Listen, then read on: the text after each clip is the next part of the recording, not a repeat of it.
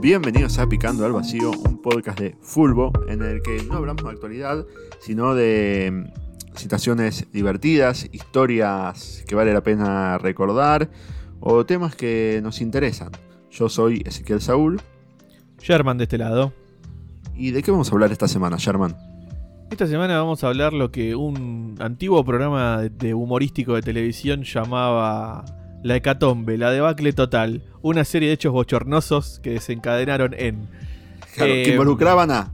que involucraban a este, esas, esas esta, tanganas, peleas, roscas este, que se armaban en, en algunos partidos o que se han armado en algunos partidos entre, entre jugadores y otros actores que hacían que o el partido se terminara suspendiendo o se diera por terminado si faltaba muy poco o, o que quizás se suspendía porque echaban a medio equipo de cada lado. Claro, como fue el, el último superclásico, eh, cuando estamos Claro. grabando esto, que eh, echaron a tres jugadores por equipo. La diferencia es que River fueron dos suplentes de los tres y Boca fueron tres titulares. Claro. Este, así que de, de eso, ese es el tema que nos trae este, a, a esta semana.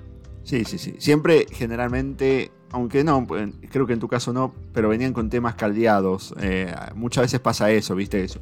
Un clásico, un partido que tiene. Los rivales que tienen historia, pasa, pero. Se viene levantando la temperatura en la semana previa. Claro. Y también a veces pasa cuando termina el partido, se arma el tole-tole. Sí, sí, y porque por lo general, viste, el, el que gana sobra un poquito y O el que pierde no se la banca, también. Sí, también. Bueno, de esas tenemos muchas entre argentinos y brasileros. Este, Totalmente. Muchas por, por Copa Libertadores. Sí. este, históricas rivalidades o archirrivalidades en Copa Libertadores que se hacen cosas la noche anterior, que se boquean la Claro. semana y que después llega. E- Es un tema que se emparenta, yo me acuerdo que lo hablamos acá en, en partidos polémicos con Florcha, Sí, que poner, yo había contado el partido Boca Colo Colo, que ya ese partido había sido polémico y que terminó encima en, en- también en, en Tangana, en Tole Tole. sí, sí, sí, sí. Pero no se aguantaron ya- las ganas y. Pero ya todo el contexto había sido polémico de, de ese partido. Totalmente. Eh, por eso ese tema lo preferí para ese y ahora voy a hablar de otro, digamos, ¿no? Claro, sí, sí, sí. Este, y encima, viste, por lo general eh, suele armarse y, bueno, y por consecuencia eh, tomar este protagonismo mediático. eh, que los actores suelen ser gente que no es que es la única vez que se pelea. ¿Viste? Pasa.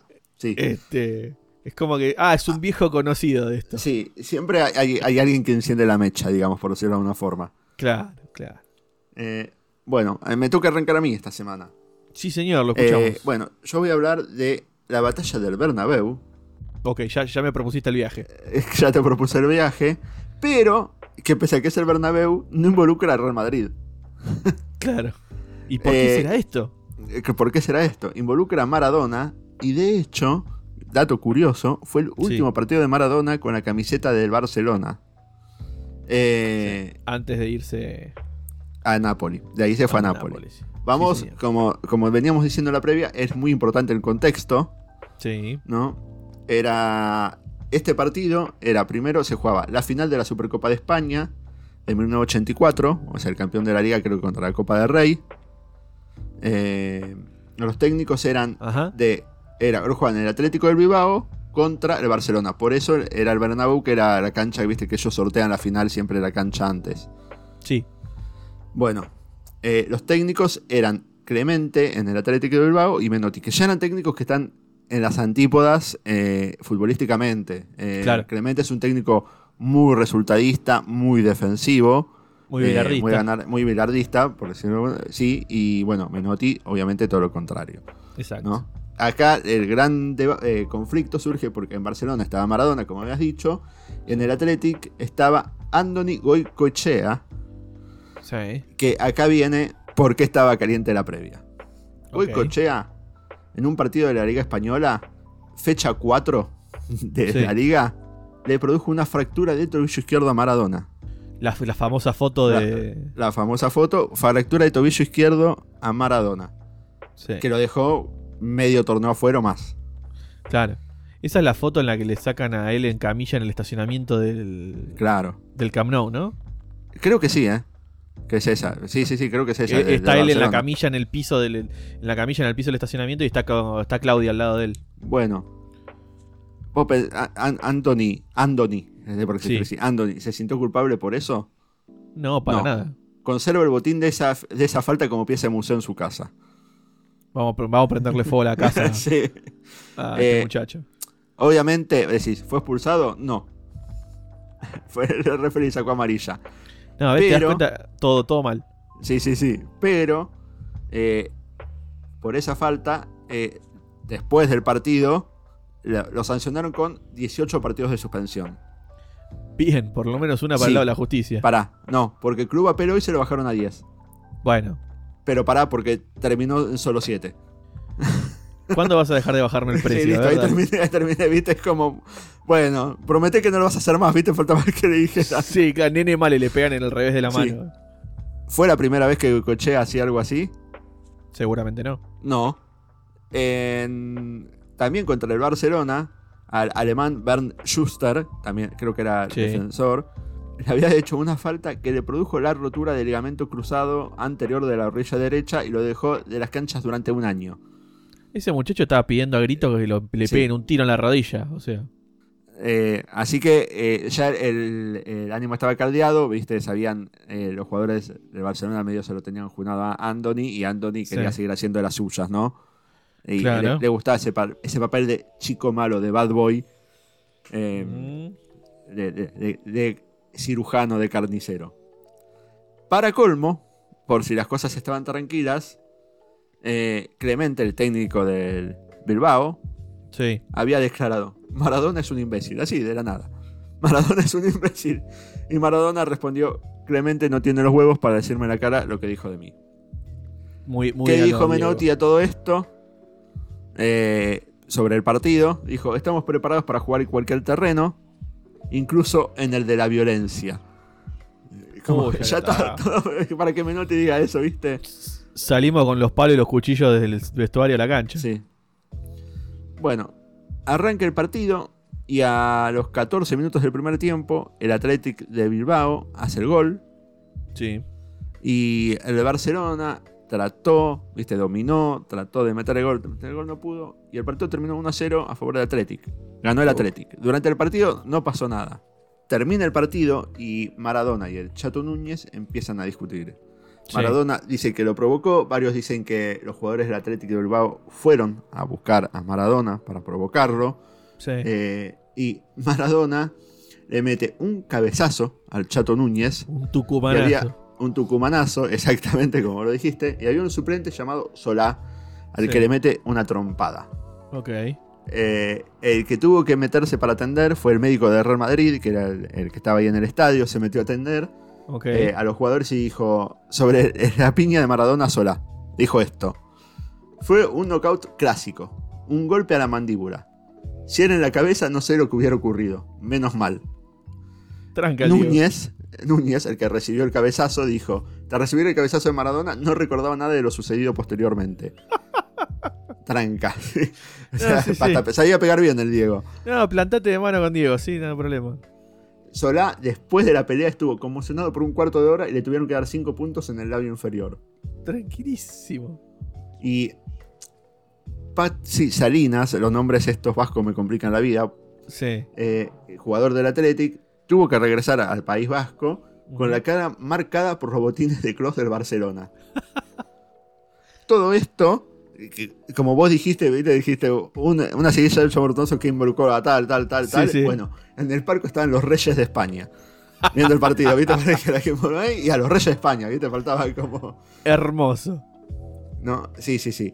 Eh, bueno, Tole Tole, Maradona, eh, después del partido mostró que tenía cortes de- en la pierna de la patada. Sí. Los del Atlético de Bilbao salieron a decir que se los había hecho él con una tijera Ajá. para, para decir que no solo eso. Sí. Pero bueno, obviamente, eh, encima había eh, una bastante discriminación para Maradona, ¿viste? Y para los sudamericanos, ¿viste? Que incluso Sí. se, se vio en el Mundial pasado, ¿viste? Que, Sí. que los españoles, en especial a los madridistas, Sí.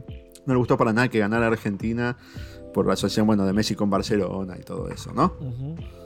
Bueno, eso, pero Eh. eso mucho tiene que ver también con el lo resquebrajado que está la, la na- la nación española con Sí. respecto a lo que es España, Cataluña, el País Vasco, eh, todo, todo eso.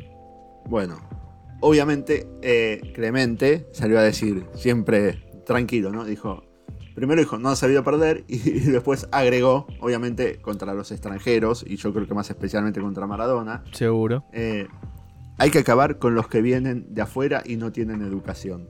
Ah, bueno. Sí.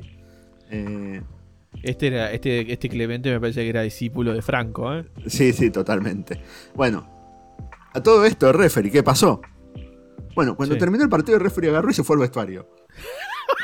fue Yo hermoso. acá no tengo nada que ver, listo, Claro, me voy. eh, o sea que el referee en el acta no informó nada, viste, él se había ido al vestuario, y además era Claro, tanto yo- el tole tole que no sabía a quién informar, así que se lavó las manos olímpicamente. A ver, es, yo pité el final, terminó el partido, me Claro, voy. Yo me fui. Sí, Yo- vio la que se venía y se fue. Olvídate. Bueno, eh, analizando los videos, la, la liga, la ente de competición, eh, decidió castigar a tres jugadores por equipo.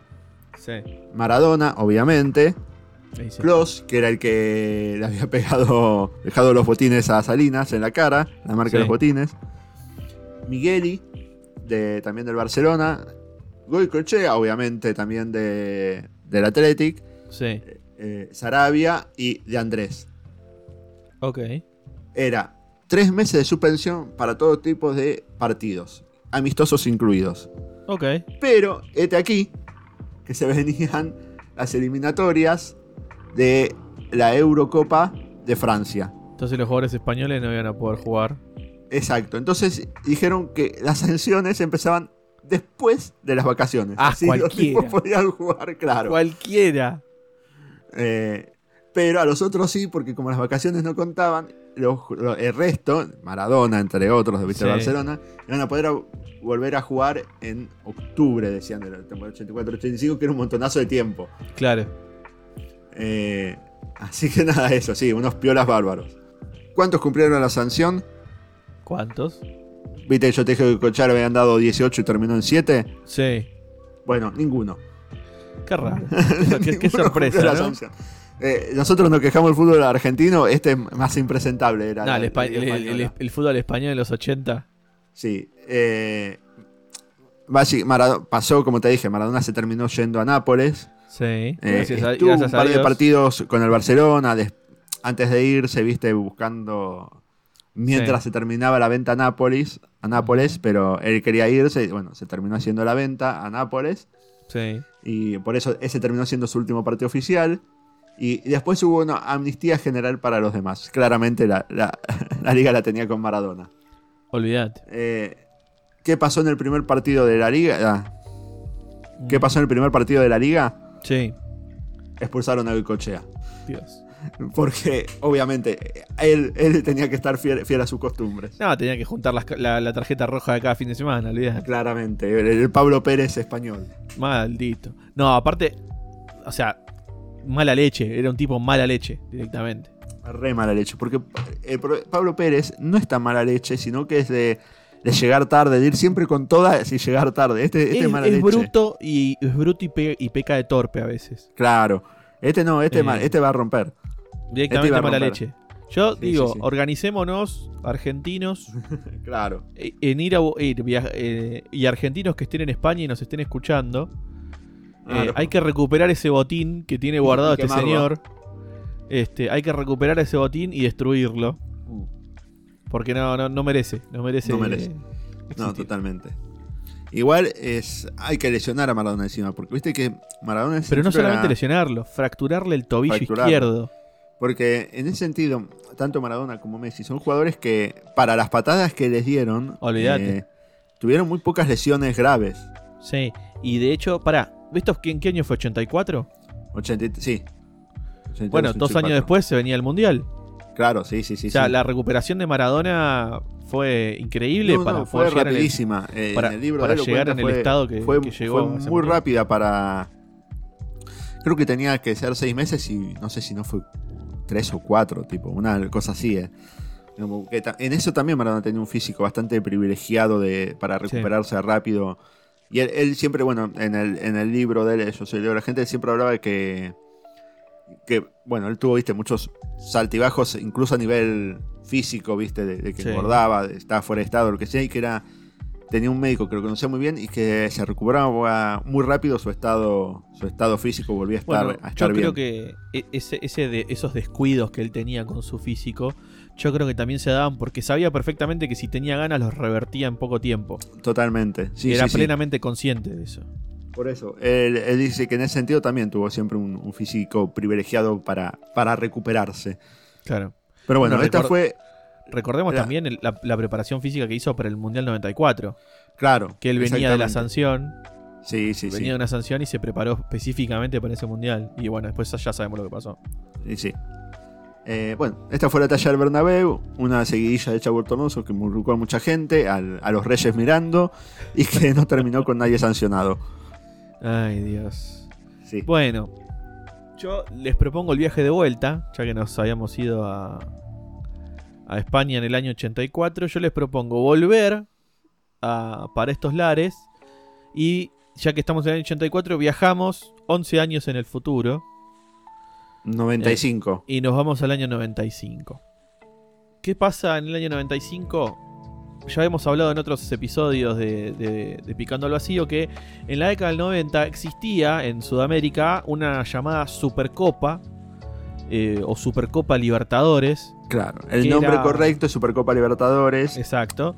Abreviado Supercopa, ¿no? Claro, los que nos criamos con esa copa la llamamos Supercopa. Exacto. Pero ahora le estamos diciendo acá Supercopa Libertadores, que es el nombre ese, para que no se confunda con la Supercopa de ahora que juegan poner el campeón de la Libertadores y la Sudamericana. Claro, que es la Recopa en realidad esa. Claro, y en esa eh, época se llamaba así, claro. No, pero poner acá en Argentina también, viste, los campeones de los dos torneos se enfrentan en la Supercopa también. Sí, que ahora le dicen Copa de Campeones, no sé, ya ni saben qué nombre poner las cosas. En esa época existía esa. que lamentablemente la, la, dieron de baja. Yo la verdad que la, recontra mantendría esa copa.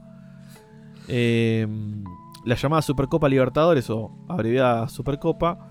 Que eh, los equipos que participaban eran los equipos que alguna vez hayan obtenido la Copa Libertadores. Claro. También algo que tenía era que, a diferencia de, ahora, eh, ahora la Libertadores se juegan casi todo el año. Sí. Bueno, en esa época era el primer semestre era la Libertadores y en el segundo la Supercopa. Entonces los mismos equipos podían jugar las dos. Exacto. Exactamente. Eh, y como decíamos, la, condición para participar de esa copa era haber algún momento haber ganado la Copa Libertadores. Claro. Entonces los campeones de, Copa Libertadores y clasificaban automáticamente para esa Supercopa que se, que se disputaba. Esta en el año 95. Claro, y sin importar eh, cómo estuvieran en el torneo, lo cual también era una, oportunidad interesante. Exacto. Eh, porque bueno, yo me acuerdo, el Independiente de los 90, que a lo mejor eh, a veces no tenía tan buenos torneos, pero que ganó un par de supercopas con, creo que era el zurdo López, el técnico. De hecho, no, el, el, Brindisi era el técnico. Ah. Independiente sale campeón del torneo local en el 94 sale campeón de la Supercopa 94, que se la gana Boca. Claro, la final. Y la Supercopa del 95 también la, la juega. Y ahora vamos a, repasarla un poquito. Y específicamente uno de esos partidos, que es lo que nos trae a, este episodio de, peleas. En esa Supercopa participaron eh, Argentinos, Boca, Estudiantes, Independiente, Racing River y Vélez por ser el último campeón que había obtenido la, la Libertad ese año 94, como hablamos este, en el episodio de Batacazos, que había salido campeón de la Copa Libertadores en 94 y después había ido a jugar contra el Milan, la Intercontinental. Mm. Claro. Que eh, también, ojo, digo, les voy a hacer un quilombo para organizar. De repente eran, viste, un número par y se te agrega un impar y ¿cómo mierda lo organizo ahora la copa esta, no? Exacto. Em, Argentina en esa edición eh, mandó siete equipos Argentinos, Boca, Estudiantes, Independiente, Racing, River y Vélez. Se sumaba Vélez. Sí. hacía su debut Vélez en esta Supercopa. De Brasil, Cruzeiro, Flamengo, Gremio, Santos y San Pablo. Colo Colo de Chile, Atlético Nacional de Colombia, Olimpia de Paraguay, Nacional y Peñarol de Uruguay. Entonces, eh, y esa Supercopa no es que había fase de grupos ni nada. Automáticamente te ibas a octavos de final. Ya arrancaba así.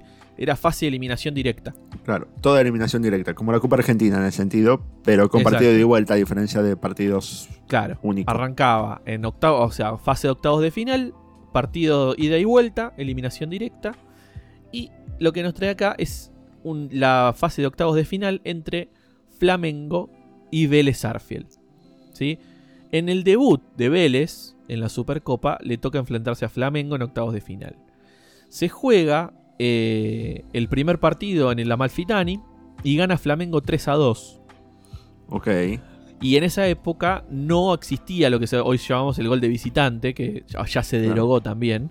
Sí. Pero en esa época no- todavía no existía. Por lo tanto, Vélez estaba a muy poco de, de poder clasificar. Sí. había perdido por únicamente un gol, pero tenía que ir a definir a, a Brasil. Claro. Que tampoco era fácil. Claro, no, no, no. Entonces, este se suma entonces Vélez esta competencia en este debut. El tema es que Vélez eh, venía con casi el equipo igual que el, que el equipo que había salido campeón de la Copa Libertadores el año anterior.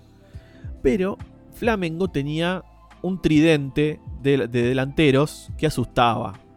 Había un tal Romario, Tranca. este, que venía de ser campeón del mundo con Brasil. Claro. Edmundo, o Egimundo, ¿sí? Que, eh, y un muchacho llamado Sabio, que en, hasta ese entonces era comparado con O Fenómeno, con, Romar, con Ronaldo. Mira. ¿sí? Era un jovencito de 18 años que tenía como aparentemente el mismo futuro que Ronaldo, y bueno, ya la historia dijo que no, no fue así. Empieza Hay que tenerlo en cuenta para, para futuros, no picando al vacío. Exacto, exactamente. Empieza este partido en, Brasil, partido peleado, áspero. El tema es que Flamengo fue tomando cada vez más protagonismo, lo fue arrinconando más, lo fue arrinconando más a Vélez. El partido se le puso muy cuesta arriba al equipo argentino. Eh, y en el segundo tiempo, eh, an- antes de irse al, al descanso, ya Flamengo se pone 1 a 0 arriba. O sea que Vélez necesitaba dos goles para pasar. Vélez necesitaba dos goles para pasar. Arranca el segundo tiempo, no cambia nada este, en el desarrollo del juego. Y el mismo Edmundo y Romario estiran la diferencia y si Flamengo se pone 3 a 0 arriba. Ah, ya está. Liquidadísimo, Vélez. Sí. Ya sobre el final del partido, cercano a los, cuando faltaban 5 minutos, 10 minutos, Edmundo, que tenía ya la particularidad de ser un tipo picante, este, sobrador, este, que jugaba además fuerte y demás, además de ser un muy buen jugador, fue, recordemos Sí. que fue compañero de, de Batistuta en la, en la Fiorentina. Eso te iba a decir, era Juan Fiorentina con Bati, ¿no? Exactamente. Eh, tenía su apodo que le decían O Animal. Sí. ¿Y por qué le decían O Animal a, a Edmundo? Edmundo tenía este, fama de, como decía, de, de ser un jugador sobrador, eh, potente, ese brasilero gastador, digamos. Sí. Lo que pasa que también tenía con qué. Era un tipo que era rápido, era creativo, era, era muy bueno técnicamente, tenía fuerza, era rápido, tenía aceleración, eh, era goleador, tenía. jugaba Sí, de sí, media punta, delantero, o sea, era un. Un crack. Pero también, como buen brasilero, le gustaba la fiesta. Obvio. Este, Si no, no era brasilero. Le sacaban el carnet de brasilero. Y era criticado por su bajo ritmo de trabajo, falta de consistencia, a veces era, solía ser irregular y demás. Bueno, vos que hablaste de, de brasileros y la fiesta, Mm. el otro día se viralizó un tweet que decían eh, Neymar en, en- en las fechas, en el PSG, Sí. en las fechas en las que hay carnaval. Y todos los años estaba lesionado para las fechas en las que coincidía con el carnaval. Eso es casualidad. Vos sos- el vos único sos año que no se lesionó Sí. fue en el 2020 por, porque no hubo carnaval por el COVID. Eso es un, eso es un malintencionado. Claro. Este. Bueno, cercando, recuerdo, volven- volvemos al partido Flamengo Bre- Vélez. Perdón, sí. Vélez estando en un 6 a 2 abajo. En el global. eh, faltando 5 minutos. Edmundo empieza a tirar lujos. Empieza a tirar taquitos, caños, empieza a tirar sombreritos, empieza a ser sobrado, ¿no? Y ya a los jugadores de Vélez no les empezó a gustar nada este tipo de actitud. Y en un momento eh, se da una discusión este, entre el chino Sandoná, Flavio el chino Sandoná, jugador de Vélez, y, Edmundo. El tema es que empiezan, discuten, se, se da como un choque fuerte entre ellos, la pelota sigue en juego, y ellos se quedan discutiendo mientras el resto del partido sigue. Mm. La pelota se va hacia el área de Flamengo, resultando en un tiro libre a favor de Vélez. Eh, Chilabert se va hacia el área de Flamengo a patear el tiro libre, ¿sí? como bien hemos hablado en otros, en otros episodios, que Chilabert era el encargado de patear los tiros libres en, en Vélez. Y Edmundo se queda discutiendo con Sandona. Y en la imagen de televisión se ve que Edmundo le hace un gesto de tres goles.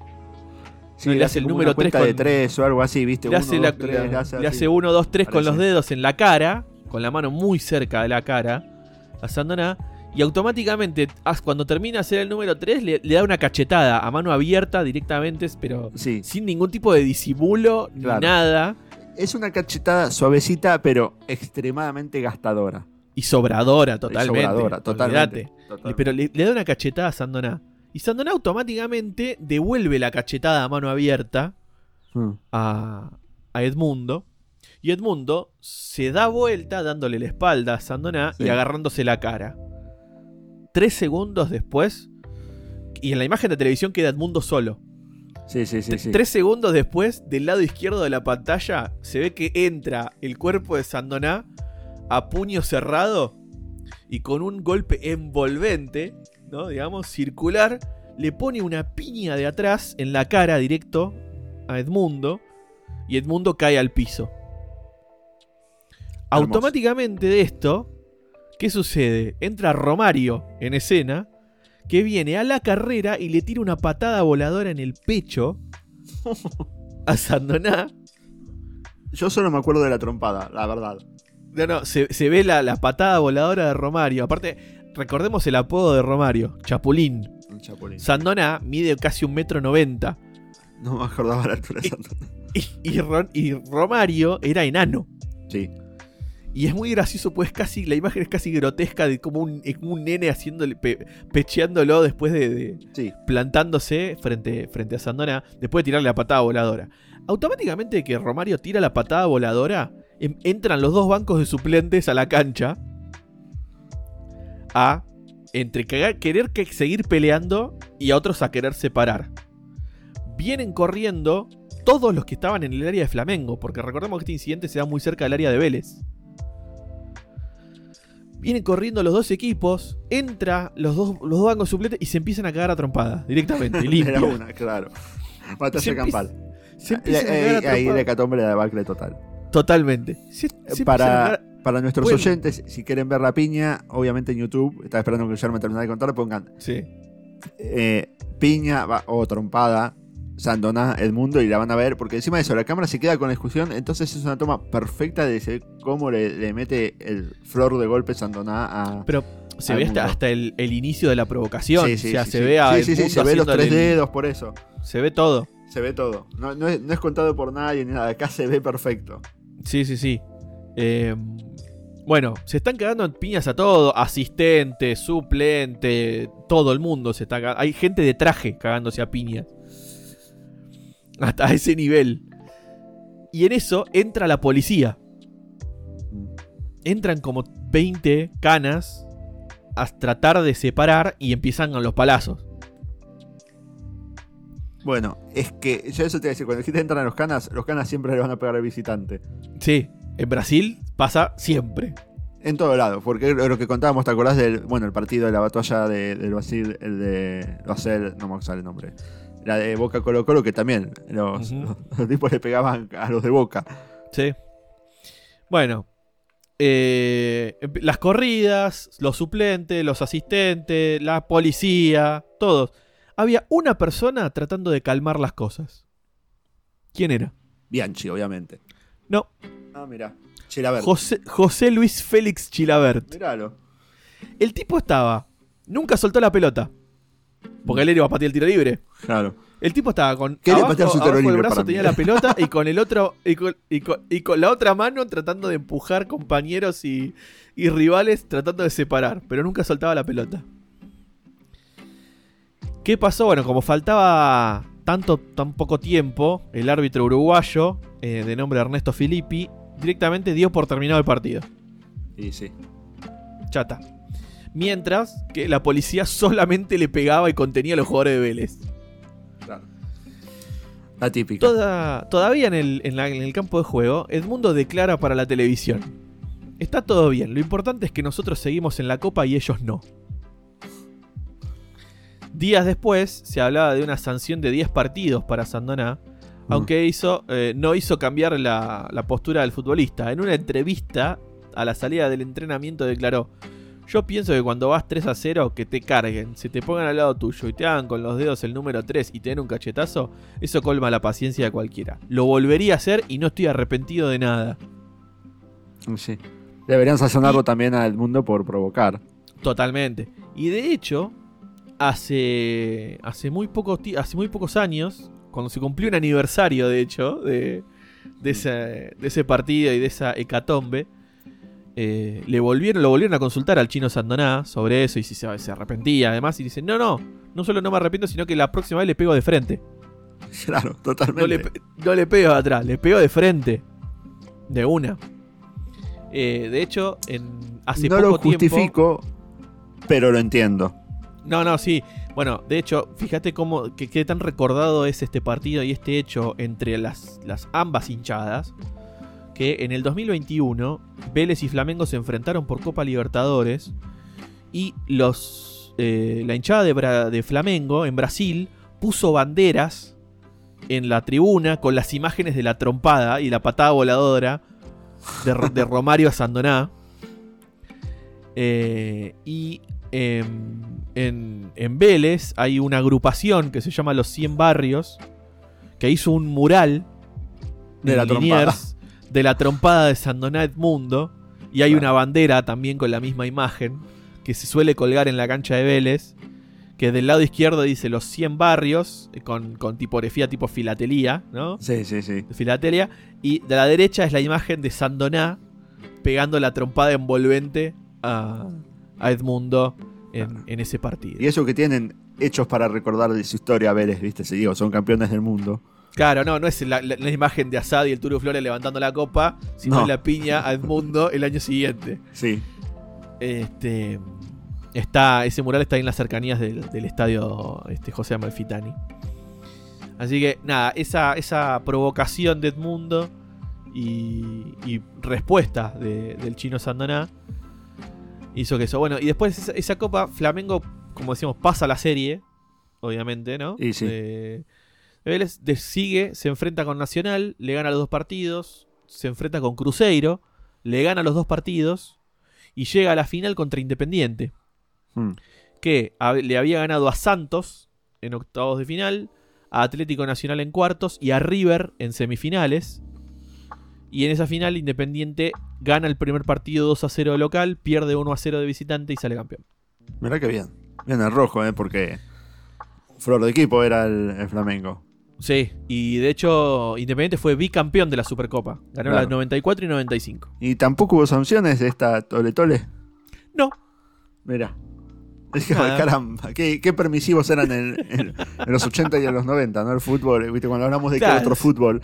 Si te, además de jugar al fútbol te gustaba descargar este poco la, la bronca en la cancha, creo que esa época era la ideal para jugar. Yo creo que también el hecho de que no. La, la no existencia de internet y que no estuviera todo tan globalizado Eso y el bar, ¿no? Obviamente. permitía que. No, pero permitía que estos hechos se olvidaran más fácilmente. ah, eso seguro. Salieran de radar más fácilmente. Como que los escándalos pasaban. Los tapaban con otras noticias más rápido. Claro. Pero Sí, bueno. sí, sí. Bueno, le preguntamos a nuestro amigo ChatGPT, ¿no? Ajá, ¿y qué nos contó? Bueno, eh, le, le dije, las peores peleas en el fútbol. Sí. Y empieza a pifiar. Ya empieza mal. Dice, el partido del siglo, dice, en 1969, durante un partido de clasificación para la Copa Mundial entre El Salvador y Honduras, Las tensiones políticas y sociales entre los dos países se destacaron en una serie de enfrentamientos brutales tanto dentro como fuera del campo. Está muy contado por arriba esto. Sí. Pasó que en 1969 hubo un enfrentamiento entre El Salvador y Honduras, pero se llama la Guerra del Fútbol. Pero tiene que ver Sí. que iba a haber un- una guerra entre ellos dos eh, por otros motivos y justo coincidía con el enfrentamiento de estos partidos. Mm. entonces, eh, por eso habla de las tensiones políticas y sociales. Lo estoy investigando para ver lo que decía esto, porque dije, wow, qué loco esto, ¿no? Sí, Eh, ahí, ahí- ahí justamente estoy leyendo. Claro, muchos dicen que ese partido desencadenó la guerra y en realidad no, la guerra iba a pasar igual, ¿entendés? Claro. Justo los partidos Sí, sí, coincidieron con eso. Y el partido del siglo es un partido que se jugó en el Mundial de 70, creo que involucra a Italia, no sé qué, terminó con 4-3, pero con 4 goles, y terminó 1-1 y, y, ter- y 4-3 en suplementario, una locura así fue. Ojo, Por eso se lo llama el partido del siglo. Googleenlo, Claro. que es interesante. Eh, bueno, después otro. No, no googleé todos, así que no sé si todos están bien. Después dice la batalla de Santiago. Dice en el Mundial del 62, Chile y Italia se enfrentaron a un partido infame por su violencia. sí. Eh, bueno, acá otro dato mal. Dice, la pelea del Camp Nou en el 84, durante un clásico entre el Barcelona y el Athletic Club, una pelea estalló entre los jugadores de ambos equipos. La pelea fue intensa y resultó en múltiples expulsiones. Claramente eh, hace referencia al que hablamos recién, que es la del Bernabéu, no en el Camp Nou. Claro. Pero bueno, él no, no vio el Real Madrid por ningún lado. Y... La pelea en Old Trafford eh, también habla de un partido entre el United y el Arsenal, eh, que se encadenó una pelea después de que un jugador de Arsenal fue expulsado.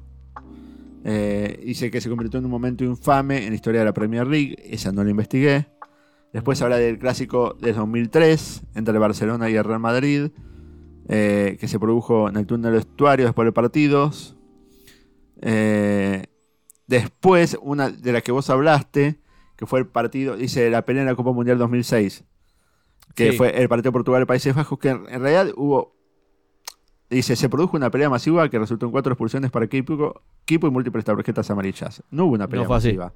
No fue pelea No. masiva, fueron Claro. expulsiones que se fueron dando de manera natural, entre Mm. comillas, durante el partido, por situaciones faltas fuertes o cosas, Claro. eh, pero no es que hubo una sola pelea en la cual Mm. se expulsaron cuatro personas. Bueno, el clásico de 2011 entre el Barcelona y el Real Madrid, que eso me acuerdo de la imagen, que en la para pelea de Mourinho le mete el dedo en el ojo a un asistente del Barcelona. Y acá otro dato que también tira fruta el chat GPT, o sea que ya es el tercer tirada de fruta. Dice, Sí. la pelea en la Copa Libertadores 2015. ¿Ah? Durante un partido de la Copa Libertadores entre River Plate y Boca Juniors se produjo un ataque al autobús de Boca Juniors por parte de los fanáticos de River Plate, lo que resultó en lesiones y la suspensión del partido. Eso fue en la final de 2018 a la que se iba a jugar en el Sí. Monumental, Sí. que por eso se terminó jugando en, en, el Ma- en Madrid. sí. Eh, que del claramente no fue en 2015 no es la de- 2015. ¿El 2015 no es la del gas pimienta? Claro. Creo que sí, que fue en 2015, no me acuerdo ahora. Ahora, ahora te confirmo. Eh, no- sí, puede que haya sido, no sé, si no, me parecía que era más cercano al 2018, pero puede ser. Eh, creo que es 2015, sí. Sí, 14 de mayo de 2015. Claro, bueno, ¿ves? se le mezclaron los dos quilombos. Claro, uno fue el, el 2015 fue el gas pimienta y en 2018 fue el apedreo al, al, al Claro. de Boca. Por eso. Eh, así que nada, eh, se le cruzaron los cables chat GPT, así que dije, no seguí, no seguí investigando porque ya de entrada vi que había tres que estuvieron mal de una, ¿viste? Claro. Eh, dije, bueno, no, no voy a poder investigar todos. Eh, pero bueno, si ustedes quieren, nuestros oyentes, los invitamos a, a- a- a que investiguen a ver si el chat GPT también mandó fruta en los demás. Lo que es muy probable. Lo que es muy probable. Eh, bueno, y si nos quieren contactar, Sherman, para sugerirnos temas, eh, sugerirnos eh, historias de temas que ya hablamos, dejarnos comentarios o, o lo que quieran decirnos, ¿a dónde tienen que hacerlo, Roger? Nos pueden encontrar en Instagram como Picando al Vacío. También estamos en ex, former Twitter, para no Mm. decir ex Twitter. Antes conocido como Twitter. La plataforma conocido antes como- conocida como Twitter. Claro. Eh, ahí estamos como arroba palvacío. Y en nuestra dirección de correo es picandoalvacío arroba gmail.com. Bueno, los esperamos la semana que viene. Chao gente.